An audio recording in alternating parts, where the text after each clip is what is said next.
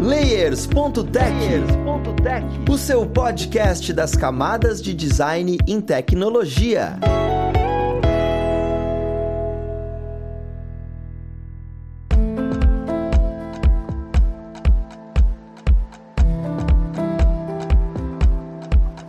Olá, ouvintes! Eu sou Luiz Lima, designer e professor aqui na plataforma Lura, e vamos para mais um Layers.tech, o seu podcast nas camadas de design em tecnologia.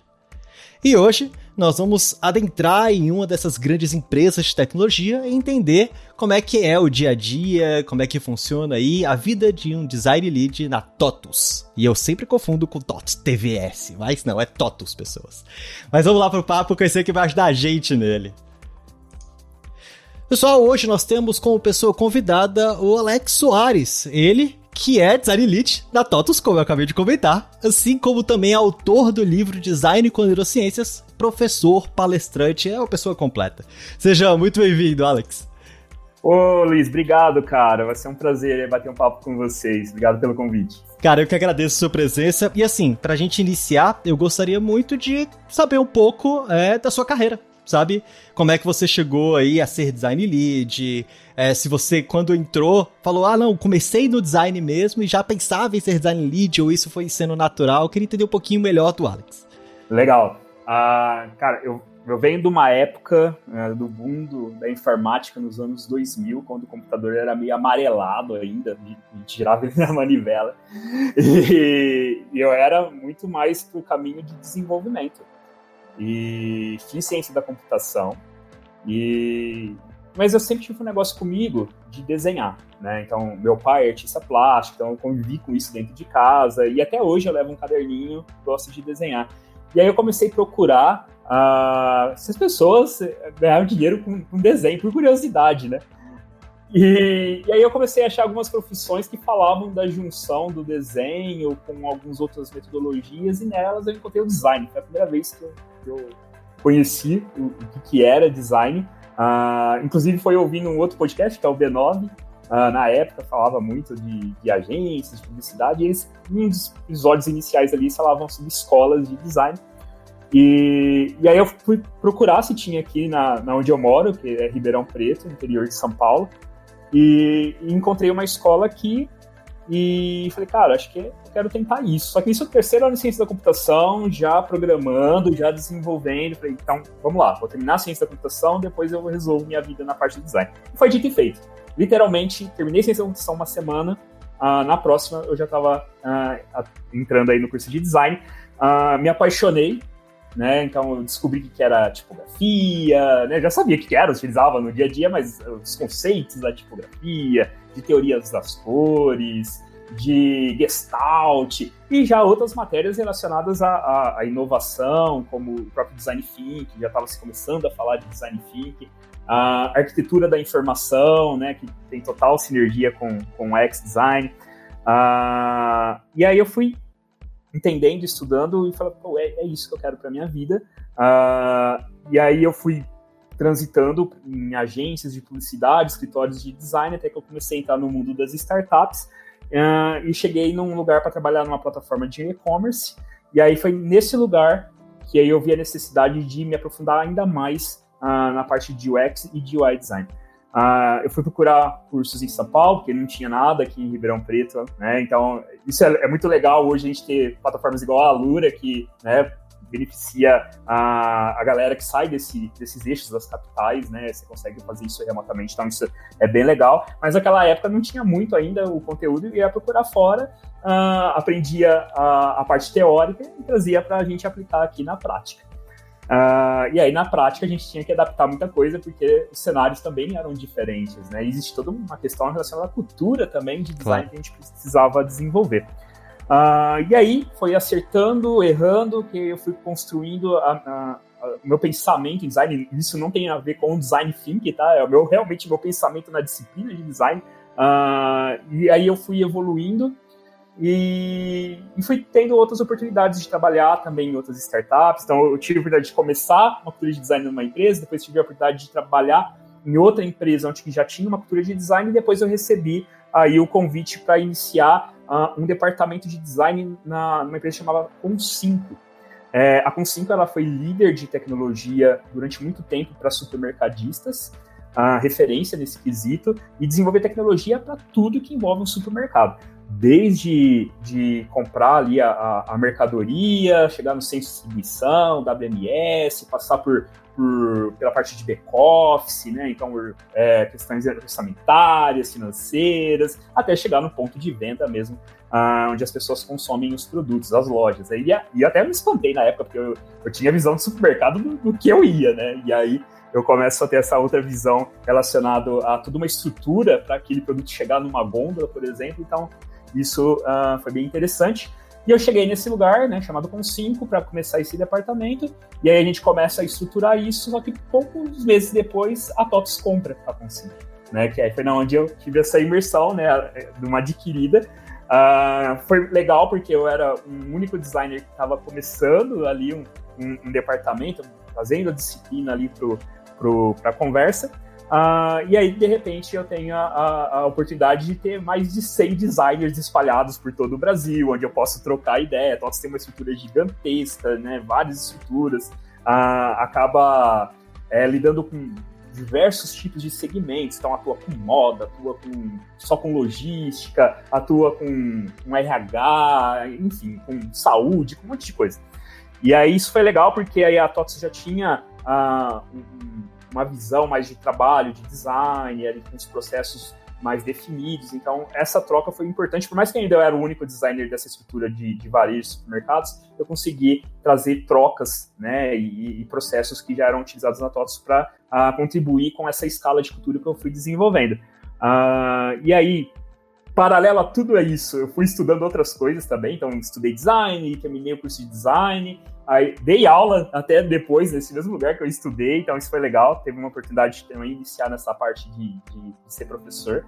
Uh, em paralelo a isso, fui fazendo ali pós-graduações, fiz pós em, em, marketing, bem na época do e-commerce, eu queria entender esse universo também. Fui fazer uma pós em neurociências, que foi a pós que, que me ajudou ali da base para o livro que eu escrevi, né, Design de Neurociências pelo, a, pela irmã aí do, do, da Lura aí, irmã não, né? Faz parte do guarda-chuva da Lura, Sim. né? A Casa do Código. Uh, e aí a gente também fez, teve a oportunidade de transformar esse trabalho que veio desse, dessa pós no livro. Uh, e aí fui fazer uma imersão com o pessoal do, do MIT também, de liderança e inovação. E aí nessa, nessa parte aí já era muito mais num caminho uh, que eu estava indo mesmo, de liderar um time, né? Afinal de contas, a gente começou um trabalho lá na, na, na TOTUS, e aí chegou uma hora que a gente precisava aumentar o time e também responsabilidades de liderança começaram a ser atribuídas a mim.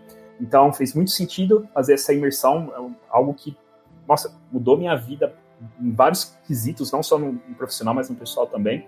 Uh, e aí hoje eu também faço outras, outros estudos relacionados à gestão de pessoas, economia comportamental, e a gente vai somando toda essa loucura de disciplinas com o que eu faço hoje. E aí, né, atualmente uh, lidero um time lá na TOTUS, né, focado na parte de varejo, uh, ah, para a gente entregar as soluções ali, utilizando inovações disruptivas, inovações incrementais, uh, e aí atendendo ali o, a nossa gama de clientes. Cara, eu, assim, eu escutando, eu já te admirava. Aí agora é, tipo assim, ainda mais, é maravilhoso ver seu percurso. E eu achei muito engraçado você ter vindo da programação, sabe? Porque normalmente é o contrário. É, é. Essas coisas normalmente não, principalmente na nossa época, ou seja, mais no início de tudo, não conversava tanto. Era, ou você é designer, é designer, ou você trabalha com programação, eu trabalho com programação, e, e vai assim, Total. sabe? E isso vem mudando e a gente tem que se atualizando com relação a isso, e você pegou muito bem esse caminho. Uma das coisas que eu fico em dúvida e eu gostaria de saber da sua experiência é: tem muita pessoa que tá na área de design e, e, e recebe a proposta de, olha, você vai se tornar um design lead, né? O que é diferente de atuar com designer, né? Você tá entrando em, em liderança sabe? Como é que foi para você? Como é que tá sendo hoje em dia ser líder, né? Tipo assim, como é que é o dia a dia? Quais são as expectativas? Você olha e fala, caramba, eu não esperava que era isso que eu fosse fazer, sabe? No começo eu esperava que eu fosse desenvolver coisas e aqui não, tô liderando pessoas, tô acompanhando. Eu queria entender um pouquinho dessa experiência. Show de bola. É... O entregável é outro, né? Então a gente é, acaba ali lidando com a parte mais técnica do design, né? Realizando ali os processos, e aí dentro desses processos pode ter diversos tipos de entregáveis, né? Uh, e quando a gente fala de liderar pessoas, a gente uh, ajuda a potencializar né, o que essas pessoas entregam. Então, se aquela pessoa hoje ela quer, uh, ela é um product, uma product designer e ela quer chegar a ser uma pessoa de research, como é que a gente consegue é, trazer o melhor dela para que ela chegue nesse resultado, faça as melhores entregas e ela esteja satisfeita, com a sensação de pertencimento no que ela está entregando também, né, de propósito, e, e ela consiga fazer a, a, entrega dela. Então, muda essa visão. Ah, para mim, também foi muito difícil porque existe também um choque de gerações, igual você falou. Uh, o design que eu conheci, ele era muito diferente, o design que eu atuei também era diferente, e o design que essas pessoas atuam, que eu ajudo a, a liderar ali, é, já é outro também. Então, a gente tem que tirar essa visão que é muito nossa, de como a gente entende a disciplina e como a gente atua nessa disciplina, e compreender como é que as pessoas entendem elas e como é que a gente pode ajudar elas a melhorar seu trabalho perante essas entregas que elas fazem. Então, acho que é, eu, eu, gosto de brincar que a gente deixa de ser um, um, uma lanchonete e a gente começa a franquear. Não é mais sobre o Alex, é sobre um time.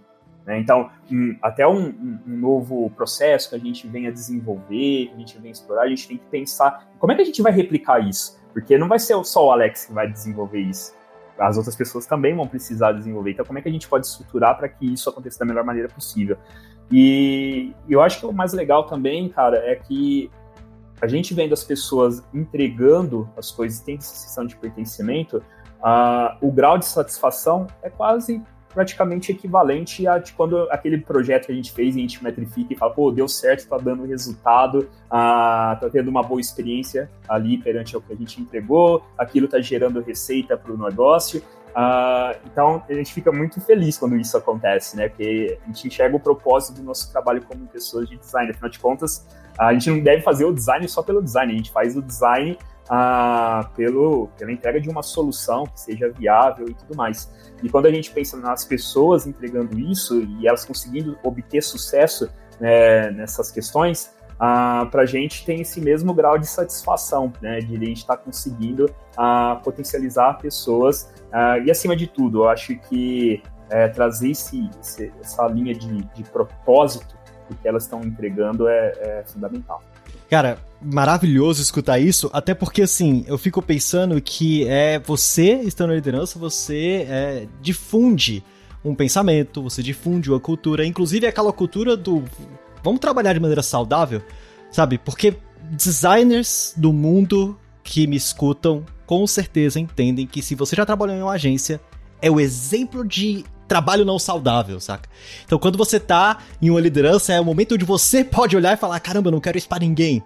Então, é muito legal perceber como tem esse poder, tem essa, essa felicidade de ver esse crescimento, esse desenvolvimento, essa colaboração. Com certeza. E uma coisa que eu me pergunto, né, até dando um passo para trás, é, a gente tá falando, ah, você atua na TOTOS, a TOTOS comprou e tudo, mas particularmente, o que é a TOTOS?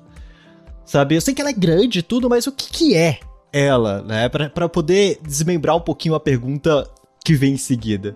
Legal. A, a TOTUS, ela, ela atende várias frentes, né? Então, uma dessas frentes que a gente trabalha hoje é em gestão, né? Então, dentro de gestão, ela tem diversos segmentos.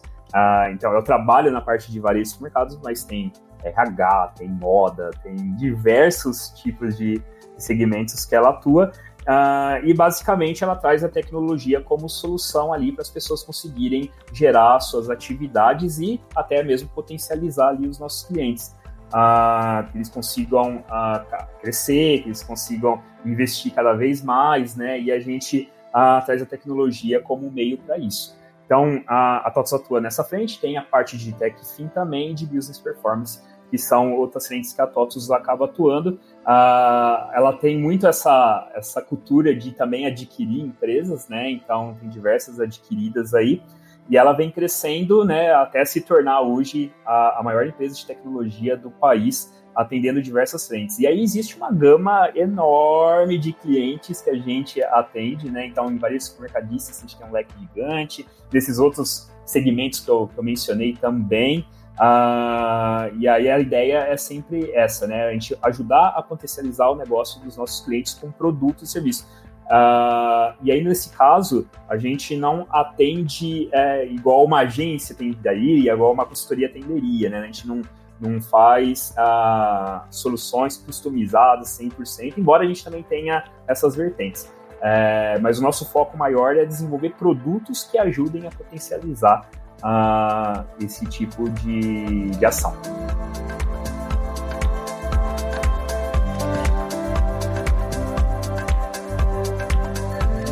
Cara, isso é muito interessante porque, assim, às vezes a gente fica tão fechado em bolhas do mercado que quando vem essas empresas que são muito grandes, caramba, esse tipo de coisa existe, sabe?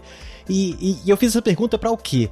Porque eu gravei um episódio com a Product Manager da Ambev Tech recentemente. Uhum. E uma das conversas, né, foi que caramba, você acaba aprendendo sobre produção de cerveja, acaba aprendendo sobre a questão de logística de bebidas e tudo, porque ela tá dentro da Ambev Tech. Só que é um segmento. A TOTUS atende vários segmentos. Né? Você tem que entrar nesses outros mundos em alguma instância, porque para quem é designer, né, fica muito muito confuso isso, porque caramba, tem que pegar tanta coisa, tem que aprender tanta coisa. No seu caso, como é que você lida com isso? É muita informação de muitos segmentos ou, ou acaba fechando um pouco mais cerco? Não, você foca só em tecnologia, em solução de, por exemplo, é, CRM. Eu acabo atuando ali na, mais na parte de varejo de supermercados. Então, assim, eu conheço de algumas frentes da, da TOTOS também, mas nosso foco acaba sendo maior no segmento. Então a gente se vende como especialistas daquele determinado segmento. Só que dentro de um segmento, por exemplo, de de supermercados, o leque é gigantesco.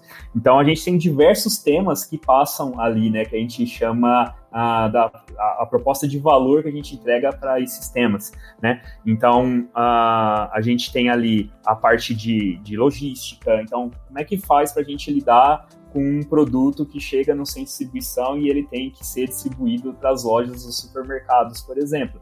A gente atua com a parte de financeiro, né? Então, como é que, que acontece toda a movimentação financeira dentro de uma operação de supermercados uh, paralelo a essa entrega ser feita ali na loja até chegar na gôndola e você assumir o produto.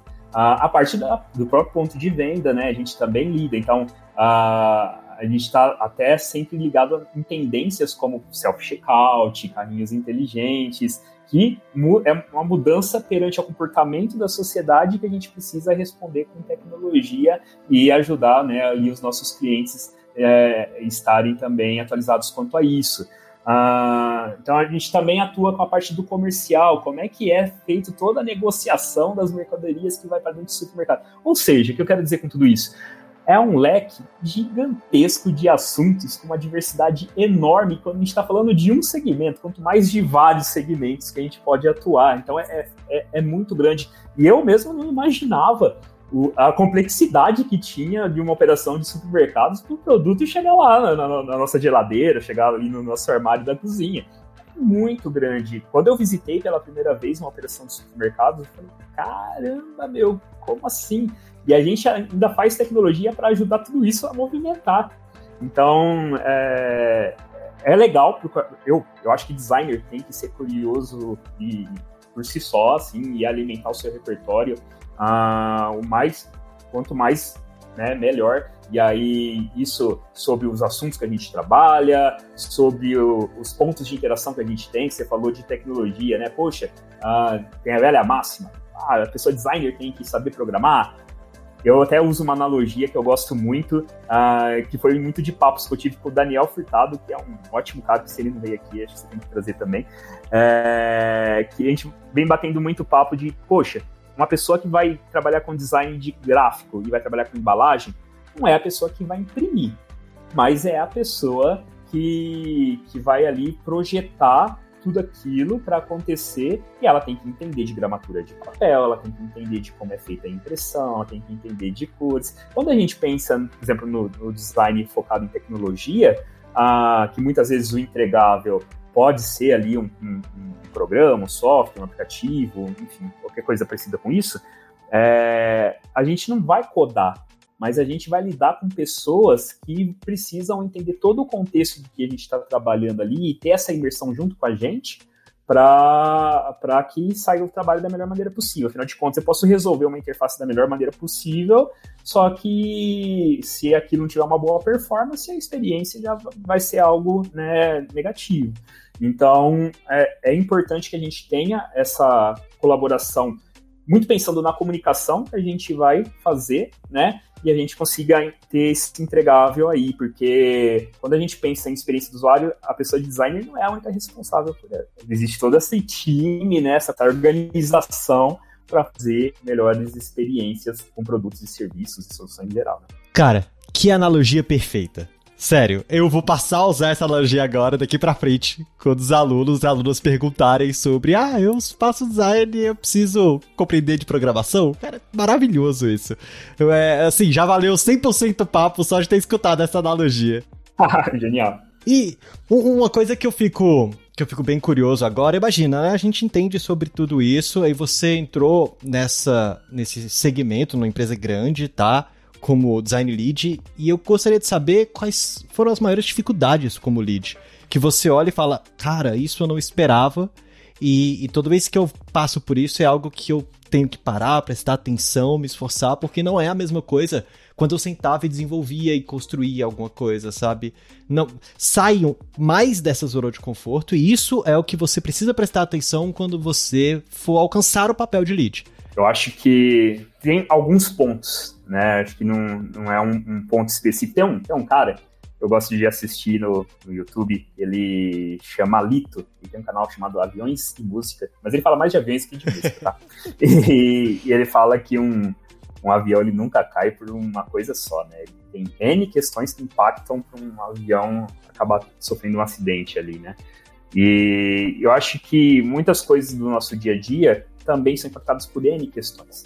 Então, a, quando a gente pensa em liderar um time de design, pô, é uma disciplina cross que conversa com um monte de gente. E deve conversar com um monte de gente. Eu acho que a pessoa de design ela não deve ficar só na frente ali da, da tela, uh, desenhando telas e, e, fazer um chá de chapa em tempos modernos, sabe? Apertando parafuso. Eu acho que não é por aí. Né? Designer tem que pesquisar, designer tem que ah, facilitar ideações, né? ajudar nas discussões. Não só de iniciativas que vêm ali sob demanda, mas também a potencializar o design na questão estratégica. Acho que a gente tem que sempre buscar trazer o design ali como uma disciplina estratégica. Uh, e aí, quando a gente pensa em dificuldades, esse olhar holístico, ela, ela impacta bastante, porque afinal de contas, para tudo isso acontecer e o design ser uma disciplina que faça sentido dentro de, de uma operação como essa, a gente uh, precisa fazer que as pessoas entendam o valor disso. Né? E aí vem a questão da cultura. Né? Não, não adianta a gente ah, contratar, sei lá, 10 pessoas, designers, Dream Team, e, e não estar tá ainda preocupado com a cultura de como essas pessoas vão interagir com todas essas, uh, essas pessoas, esses stakeholders, e fazer que seja ali um meio para a gente chegar em soluções.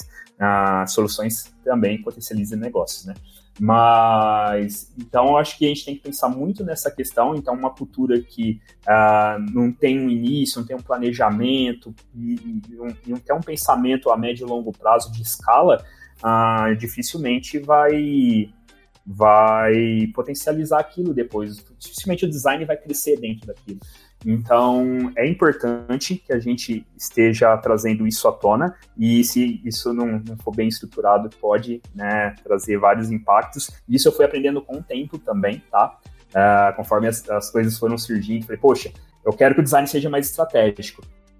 Mas antes de eu chegar nesse tema, será que eu não preciso explicar para as pessoas mais sobre o valor do design? Como é que eu explico para essas pessoas mais sobre o valor do design?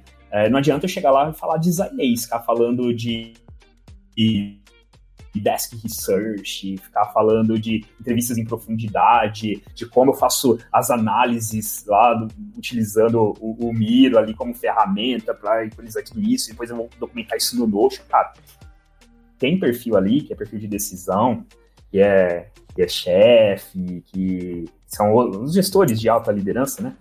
Eles não querem saber disso quer saber o quanto esse investimento vai gerar ali de, de lucro para ele depois potencializar o negócio.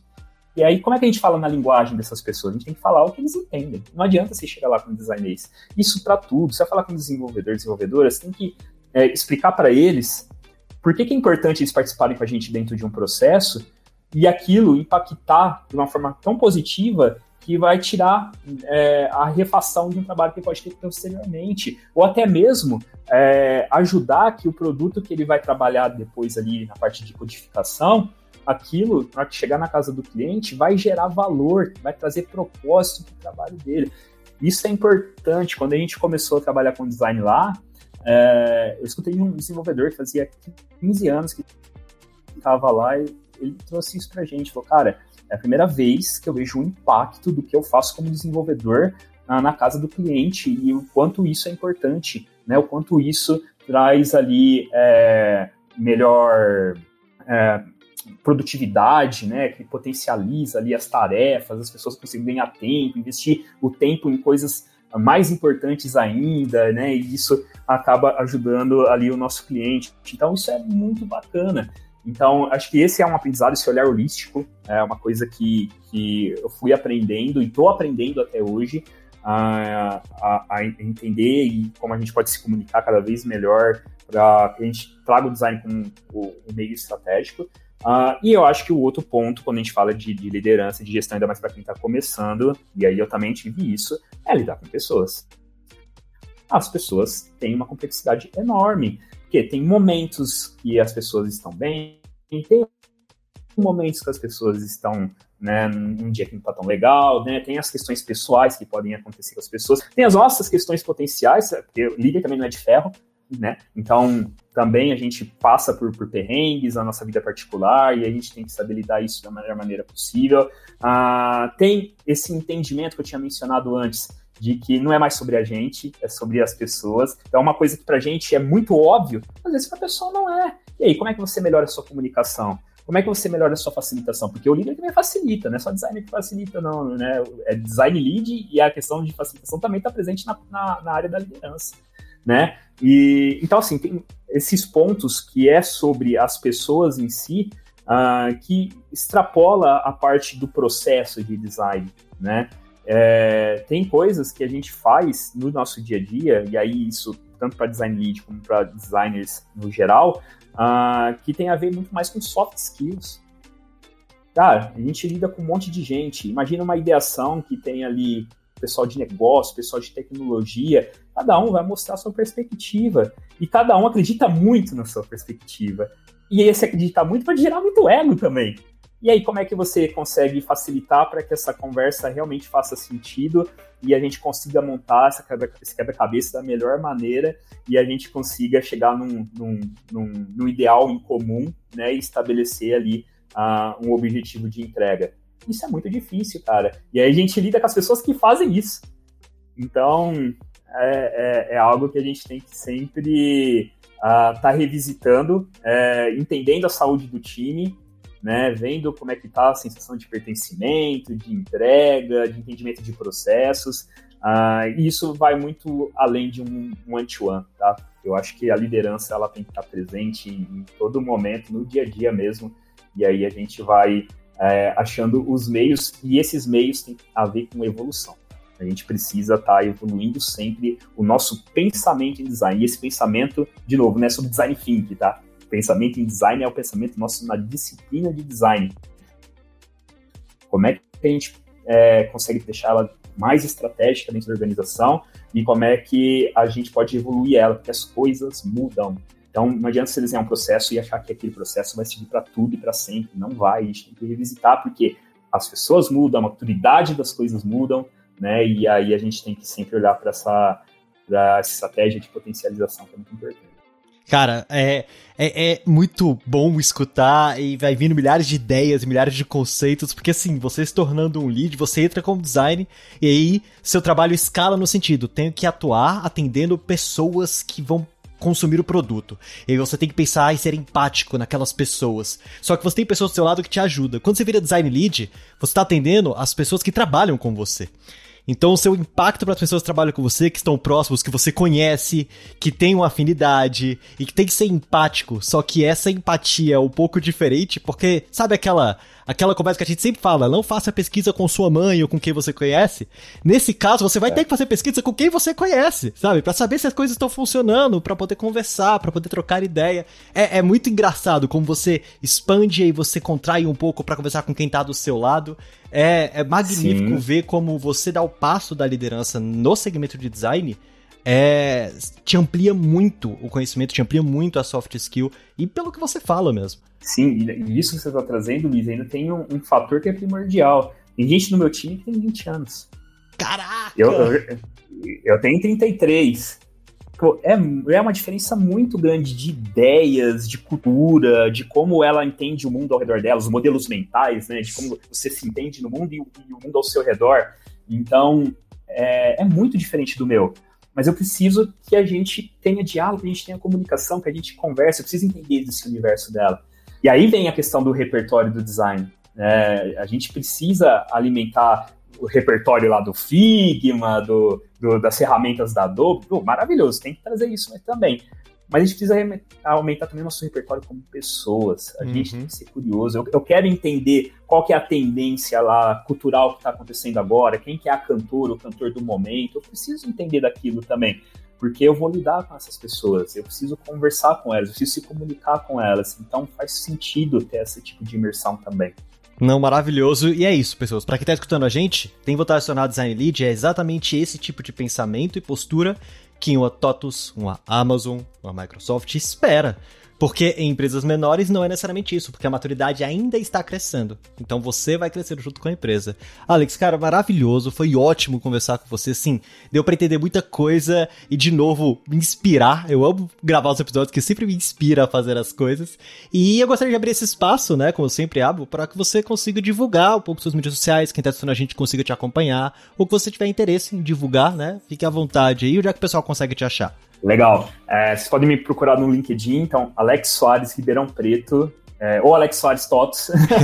Vocês não vão achar muitos Alex Soares lá na Tots, nem muitos Alex Soares em Ribeirão Preto, então vai me encontrar fácil. E estou super aberto para trocar, para bater papo. Eu adoro quando uma pessoa me adiciona e começa a conversar comigo lá no chat. Eu converso. Às vezes eu demoro para responder, mas quando eu respondo, uh, o diálogo é, é, muito legal, né? E, e acho que isso é super válido e a gente tem que fazer isso também. É, tem uma página uh, no Instagram, ela iniciou para a gente divulgar o livro Design com Neurociências, mas a ideia é ter uma retomada agora. Uh, prometo que no, nos, nos, últimos meses do ano a gente vai fazer bastante conteúdo por lá, eu estou me organizando para que isso aconteça, que é para a gente falar sobre design, neurociências, tecnologia e tudo isso que a gente trabalha, atua, estuda e acha legal. Uh, então sigam lá, Design Neuro no Instagram. Uh, tem o livro, né, da, da Casa do Código aí, que faz parte do guarda-chuva da Lura também, né? Design com Neurociência, livro que a gente publicou ano passado. Uh, tem o intuito ali da gente trazer as neurociências como uma outra perspectiva para somar com o design. Uh, eu sempre adianto que não é um framework novo, não é nada disso. É, neurociência ela existe como estudo científico por si só, mas a gente pode trazer vários da, da, dos insights que ela gera ali para colaborar com o nosso trabalho como designers no dia a dia. Então, essa é a ideia do livro e eu sempre digo também que é um, um início de papo. Né? Então, a gente publicou o livro, espero que outras pessoas publiquem livros também em cima desse, desses temas e a gente tenha cada vez mais aí a escala do, do, das disciplinas em conjunto. Tem uma coisa também que acho que vale trazer aqui, né? A gente vai ter o DEX agora nos dias 8 e 9 uh, ah, de setembro. E é um dos maiores eventos, né? Acho que hoje é o maior evento de design que a gente tem no, no país. Uh, e eu vou estar lá fazendo parte de um dos painéis para falar sobre viéses cognitivos. Uh, e quem for lá, né, comparecer ao evento, pô, vai ser um prazer também trocar e a gente conversar lá sobre design, qualquer outro tipo de assunto também. A gente está tá aberto lá para fazer esse network. Uh, do mais, Fica aqui o meu, de novo meu agradecimento aí, Luiz. Foi um prazerzão aí participar com você. E, pessoal, só ligar lá o bate-sinal que vai ser um prazer conversar com vocês. ah, maravilhoso, Alex. Assim, foi um prazer enorme meu também. Espero que a gente tenha outras oportunidades. Eu quero trazer aí sobre design e neurociência em episódios futuros, né? Que é um assunto que muito me interessa e eu acho que vale a pena difundir isso.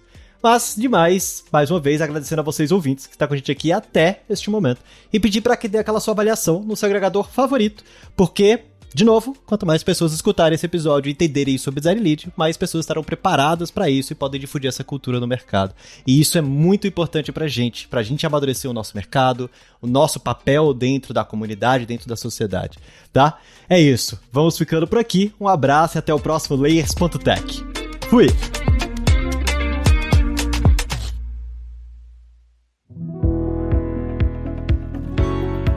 Este podcast foi produzido pela Alura. Mergulhe em tecnologia. E Faculdade FIAP. Let's Rock the Future. Edição Rede Gigahertz de Podcasts.